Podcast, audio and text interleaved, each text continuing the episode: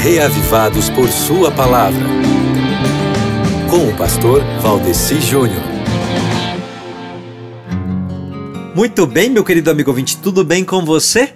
Você já leu o capítulo bíblico de hoje, que é 1 Crônicas 13? Se você já leu, você leu sobre a Arca da Aliança. Se você ainda não leu, você vai ler hoje sobre a Arca da Aliança. Porque no capítulo de hoje nós temos a Arca da Aliança. Você sabe o que era a Arca da Aliança? É sobre isso que eu vou falar hoje. A arca, ela era uma caixa adornada que servia para guardar as tábuas de pedra gravadas com os mandamentos.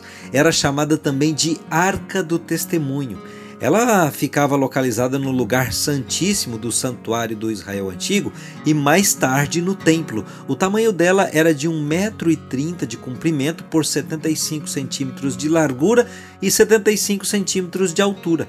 A arca ela era feita de madeira de acácia e revestida de ouro puro por dentro e por fora. Do lado de fora dela tinha duas argolas de cada lado, assim na parte inferior, que permitiam que ela fosse carregada com duas varas de madeira colocadas sobre os ombros de levitas coatitas, quando o povo de Israel se mudava de um lugar para o outro, e também em certas ocasiões solenes.